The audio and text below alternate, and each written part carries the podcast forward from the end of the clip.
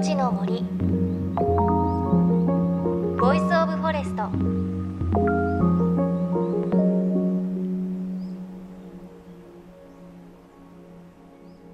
おはようございます。高橋万里恵です。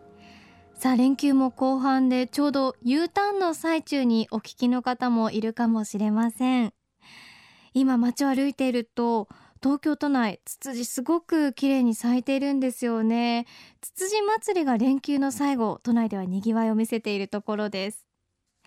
で我が家の庭のツツジも今赤い花と黄色い花が綺麗に咲き誇っています。でこのツツジを見ると思い出すのが小さい頃よく花の蜜を吸ったなという思いです。あのツツジの花をむしっておしべとめしべを引っこ抜いて鼻の根元をチューチュー吸ってあの甘い香りが大好きでしたね。ただあまりにも癖になって庭のツツジをむしってむしってむしりまくって祖母にすごく怒られたのを今でも思い出します。どうなんですかね？今の子供たちもああいったツツジの花の蜜楽しんだりするんでしょうか？さあ JFN38 曲を結んでお送りします。命の森 Voice of Forest。この番組は森の長城プロジェクトをはじめ全国に広がる植林活動や自然保護の取り組みにスポットを当てるプログラムです。各分野の森の賢人たちの声に耳を傾け森と共存する生き方を考えていきます。今日も作家で環境活動家の CW ニコルさんが理事長を務めるアファンの森財団の10周年シンポジウムの模様をお届けします。ニコルさんが長年取り組み育ててきたアファンの森を通じて日本の森の未来を改めて考えるイベントです。さあ今日はその中からアファンの森財団が宮城県東松島市でスタートさせた森の学校づくりについてお届けします。シンポジウムではアファンの森で培ったノウハウを東北被災地の復興に生かす取り組みも紹介されました。宮城県東松島市の復興の森づくりとニコルの森の学校プロジェクトです。でこれは東松島市や市民の方々の呼びかけを受けて始まったもので東松島市野ビル地区の高台にもともとあった森を生かした子どもたちのための学校を作ろうという計画です。ニコルさんと共に森の学校づくりを推し進める宮城大学事業構想学部の風見正蔵教授のお話です。私があの実はあの東北に行ったのは2008年なんですがあのそれまでは建設会社であの全国のまちづくりをしてました。で3.11に被災あの震災に遭いまして私は東京で被災したんですけど本当に一日違ってればあの波に飲まれたかもしれないし多くの仲間を失いました。で東松島本当に被災してすごいひどいあの震災の被害を受けました。小学校本当に津波に飲まれた子どもたちは仲間をその目の前で失って本当に心を痛めてましたけどでも本当にアファンの森に来てくれて本当に元気な顔を見せてくれました。でこの教育をどうするかということで高台に移転するそこに森の学校を作ろうと。であればもう平らな造成してしまうんではなくて森の木の中に森の中に木造校舎を作ってでも世界中とつながるようなそういう学校を作るそんな話が出てきたんですね。で私が今の取り組んでいるいろんなプロジェクトあるんですけどその中で一番考えているのはこの地域主権の復興なんです。本当に地域の人たちと一緒になって地域の人たちが未来をこう獲得するようなそういう仕組みを作りたい。そう思ってきました。それで結論簡単なんですね。実は東北が自立したら頭下げなきゃいけない東京なんですね。東北の自給率100%超えてます。でそれをしっかり循環社会を作って新しい持続可能な仕組みにすればもうこれは東北がこんな被災を受けたけど日本の未来を示してくれたそういうふうに僕は思っていただけると思うんです。ですから風化なんかしてる場合じゃないんですよね。これ東京で起きたらもっと悲惨です。でも東北はコミュニティが強いし資源もありました。だからこれでしっかりとあの全国ではなくてもその地域地域で自立できる仕組みをして完全自立じゃなくてもいいんです。本当に自立してなおかついろんなところと連携していけばいいのでただ目指す世界は循環社会。これがキーワードだと思ってます。それで共通の財産でコモンズっていう言葉今あの書きましたけど市民もこれからは行政に陳情したりとかする場合じゃなくて市民の人が行政と企業を働きかけて一緒にコモンズっていうのは共有地って意味なんですけどもう学校ももう例えば沼も海も川も実は共通の財産なんです我々のそれを所有権は別にしてみんなであの共通の価値を生み出そうと思ったら絶対良くなるんです地域が。それがこのコモンズの創造っていうことです。これちょっと理解していただきたいんですけどそれで目指すところは地域の豊かさっていうのはやっぱり地域特有のものなんですね。でもね実は見本がもうすでに我々にあるんです。世界から注目されてるこの里山この4ローマ字。これはもう世界中から知られてるんですがで里山って何がすごいかっていうと循環型の中に産業とか全てなりわい生き方が全部こうつながってたんですね。でこれを我々は全部あの近代化の中で失ってきたんです。農業がちゃんと森を支えてたし今日の松木さんの話もそうですけどもいろんな人が森を使うことによって自然が守られて美しい風景があったんです。でこれをこれから新しく作り変えていくのが我々の役割だと思ってます。それが東松島森の学校プロジェクトです。こうしてスタートした森の学校づくり。東松島市の子どもたちをアファンの森に招待することから始まり去年の秋からはアファンの森のメンバーと地元住民の方による森の手入れ作業が一歩一歩進められています。そして森の学校が完成するのは2015年の予定となっています。宮城大風見教授は将来のビジョンをこう語っています。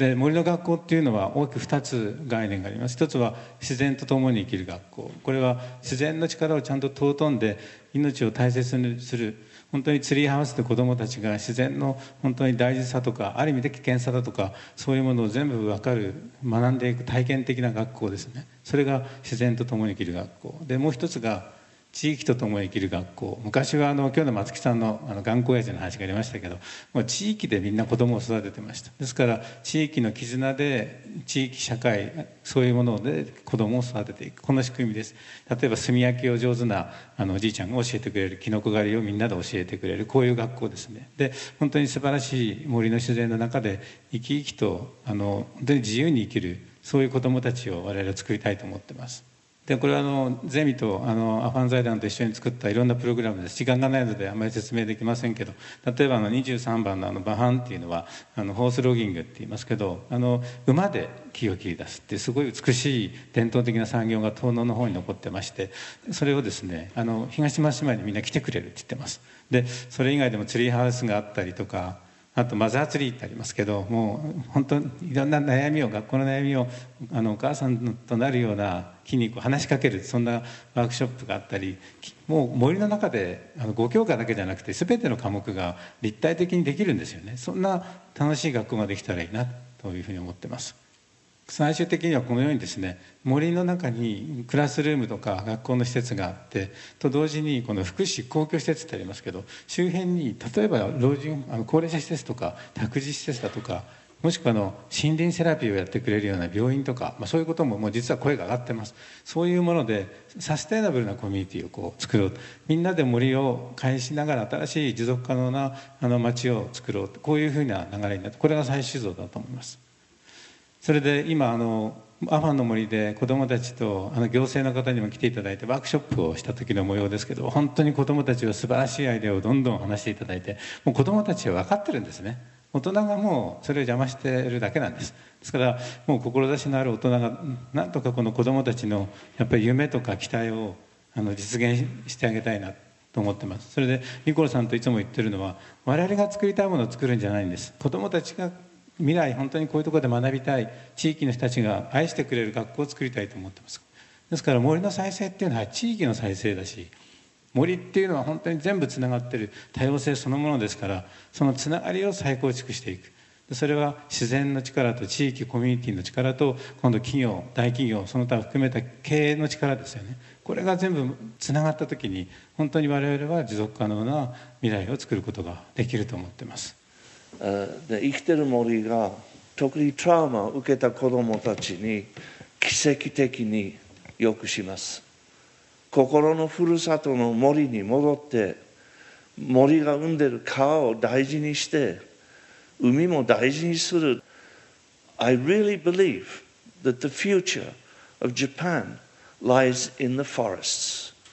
私本当に日本の未来は森にある。と本当に信じてる一緒に夢を追いかけましょうありがとう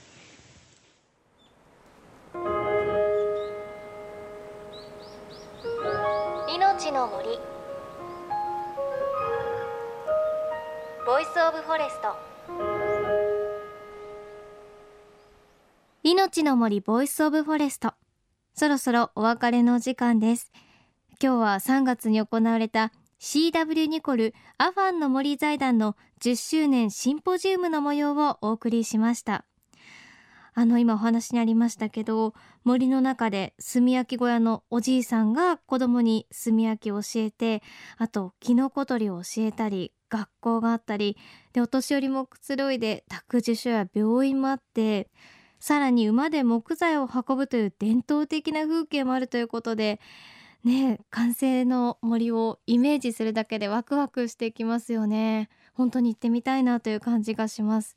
でさらにはそこに東松島の豊かな川や海があって本当に森を中心にしてこう地域の人々がつながっているという感じで風見先生おっしゃってましたけどまさにそれが循環社会ということなんでしょうね。今後どう展開していくのか番組でもしっかりと追っていきたいと思います。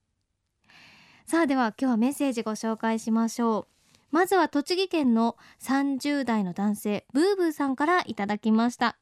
いつも楽しみに聞いています。ありがとうございます。様々な情報が満載で良かったです。ニコルさんのお話は感動しております。ということで本当ですよね。今日もニコルさんおっしゃってましたけれど森は心のふるさとという言葉すごく印象的ですしお話聞いてるだけでなんかこう森にいるような感覚になってきますよね。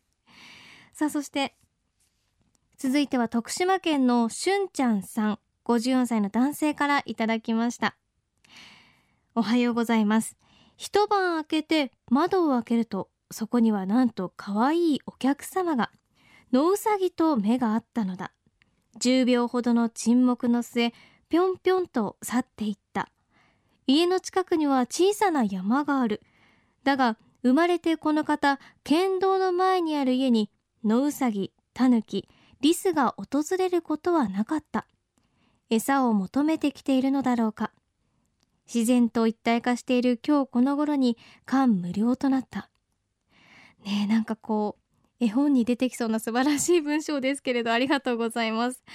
野うさぎいるっていうことはすごく豊かな森あるんですかね。徳島にどんな森があるのかちょっと気になります。さあ番組ではあなたの身近な森についてメッセージをお待ちしています。メッセージは番組ウェブサイト命の森 Voice of Forest からお寄せください。命の森 Voice of Forest。お相手は高橋万里恵でした。命の森。 Voice of Forest。